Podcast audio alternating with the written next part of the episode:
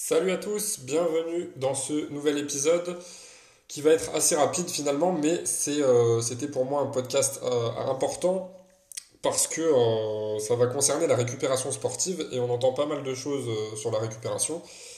Mais il y a une chose qui est jamais assez abordée à mon sens, c'est le système nerveux. notamment le système nerveux, bah, l'état dans lequel il est post-entraînement. On voit la plupart du temps, la plupart des pratiquants, que ce soit en musculation, que ce soit euh, dans des sports de combat, des sports collectifs ou autres, euh, et surtout dans les sports explosifs comme les, sports de force où il y a quand même une grosse sollicitation du système hormonal et du système nerveux, on a bah, la plupart des sportifs qui finissent leur séance de sport et puis bah, qui vont à leurs occupations, euh, voilà, qui font leurs activités, qui, qui vont travailler, etc. etc. Euh, et, souvent, ce qui est négligé pour la récupération, c'est le retour au calme. Et là, j'aimerais faire un, petit parallèle avec la méditation. Euh, c'est que pour ceux qui pratiquent la méditation, normalement, vous devez savoir que quand vous méditez, vous n'êtes pas censé, à la fin de votre méditation, bah, euh, retourner immédiatement à vos occupations, comme ça, de but en blanc. Il faut un petit temps progressif pour bah, sortir de la méditation euh, bah, pour profiter de ses bienfaits.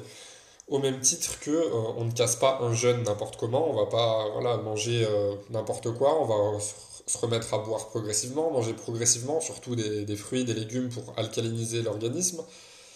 Et ben pour le sport, c'est un petit peu pareil, et c'est le principe du retour au calme, qui est beaucoup trop négligé. Parce que pendant la séance, on a soumis le corps à un stress ponctuel qui va être bénéfique, du coup, c'est un stress positif, euh, mais pendant cette séance, on a activé ce qu'on appelle le système nerveux sympathique. Euh, donc autrement dit, le système nerveux de l'action.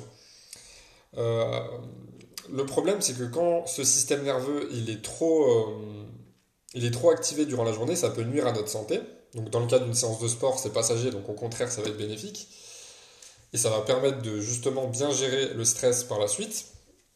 Mais quand on n'aide pas le corps à rebasculer dans un état de relaxation, donc en activant le système nerveux parasympathique, euh, et ben la récupération elle sera moins optimale à plusieurs niveaux. Le premier niveau, c'est que euh, beaucoup de personnes ont tendance à prendre un post-workout après leur entraînement. Euh, parfois, la plupart du temps, c'est immédiatement après. mais le problème avec ça, c'est que vous risquez de mal digérer et de mal assimiler les nutriments de votre post-workout tout simplement parce que vous êtes toujours euh, en état d'activation du système nerveux euh, sympathique.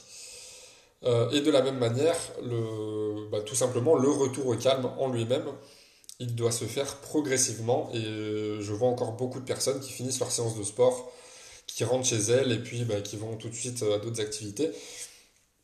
Alors que bah, il vaut mieux faire un petit peu moins d'exercice si vous n'avez pas le temps dans votre séance de sport pour accorder euh, déjà 5, 5, minutes, on va dire, à un retour au calme.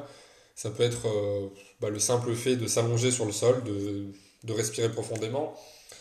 Euh, ou alors, si ce n'est si pas des choses de genre, ça peut être des, des, pratiques un petit peu plus relaxantes, comme du Qigong, comme du Tai Chi, comme, comme du yoga, mais sans trop rentrer dans dans des étirements, puisque j'avais fait un podcast là-dessus euh, selon la pratique, la plupart du temps, c'est pas terrible de s'étirer immédiatement après la séance, vaut mieux patienter quelques heures. Euh, et puis après, il va y avoir le, la récupération du coup avant de prendre votre post-workout. Donc ça, ça va se faire sur quelques minutes.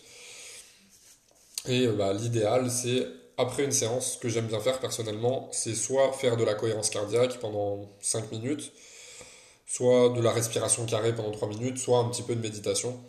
Euh, mais bon, après, il y a énormément de choses. L'essentiel, c'est de faire quelque chose qui va vous détendre, qui va diminuer le stress et bah, activer progressivement le système nerveux parasympathique, donc celui de la détente, je le rappelle.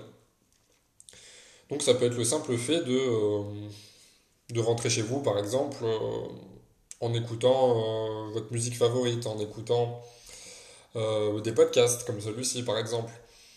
Ou ça peut être le simple fait, par exemple, si vous vous entraînez à domicile, bah, ensuite de vous poser euh, sur votre canapé pendant, euh, on va dire, 30 minutes, une heure devant votre série Netflix ou avec un bon livre, pour vous détendre et activer ce système nerveux parasympathique.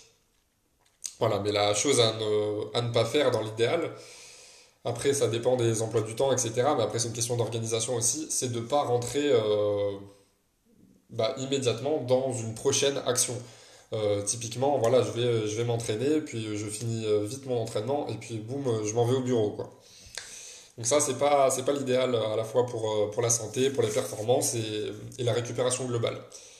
Voilà, donc ce que j'aime bien faire personnellement euh, en fin de séance, c'est cohérence cardiaque ou méditation en général. Mais après, voilà, comme je l'ai dit, l'essentiel, c'est de faire quelque chose euh, qui va vous détendre. Ça peut être juste le fait de... Euh, parfois, c'est tout bête, hein, mais ça peut être juste le fait de justement de prendre un temps pour ne rien faire.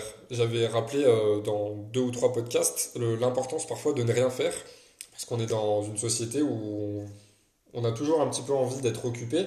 Et quand on voit quelqu'un ne rien faire, on, aura tendance à lui dire euh, Mais fais quelque chose, euh, tu devrais pas t'ennuyer, c'est pas normal. Et c'est ça, on confond souvent ne rien faire et l'ennui. Alors, l'ennui, personnellement, je ne comprends pas comment ça peut exister. Euh, parce qu'il y a tellement de choses à faire, tellement de choses à découvrir, tellement de choses à apprendre, il y a tellement de choses dont on peut profiter que vraiment je ne comprends pas comment c'est possible de s'ennuyer. Par contre, c'est quand même indispensable de prendre des temps euh, pour ne rien faire, au même titre que c'est indispensable d'être productif, etc. Parce que déjà prendre, par exemple, dans ce cas-là, prendre un temps pour ne rien faire, déjà, comme je l'avais dit dans d'autres podcasts, ça peut vous permettre, bah, ça peut être une forme de méditation déjà, ça peut vous permettre d'avoir de nouvelles idées, d'avoir l'esprit un petit peu plus au clair, et puis dans ce cas-là, bah, ça peut être un temps pendant lequel vous allez activer votre système nerveux euh, parasympathique petit à petit pour mieux récupérer de votre séance. Donc voilà, ce qui est à retenir de ce court épisode, c'est euh, accorder toujours de l'importance au retour au calme euh, à la fin de votre séance de sport, parce que c'est hyper important. Voilà. J'espère que ce podcast vous a plu. Comme d'habitude, vous avez bah, plusieurs liens dans la description du podcast. Vous avez les liens vers mes réseaux. si vous m'envoyez un message sur Instagram, je vous envoie deux e-books gratuits. Euh, totalement offert. Il y en a un sur le, bien-être et la productivité au travail, où je vais vous délivrer quelques clés, et un autre sur euh, la remise en forme ou la perte de poids, les deux, avec euh, quelques techniques qui sont adaptables pour ces deux objectifs. Sinon, comme d'habitude, si vous voulez aller plus loin, vous avez mes livres. Voilà, j'espère que ce podcast vous a appris quelque chose et je vous dis à très bientôt. Ciao ciao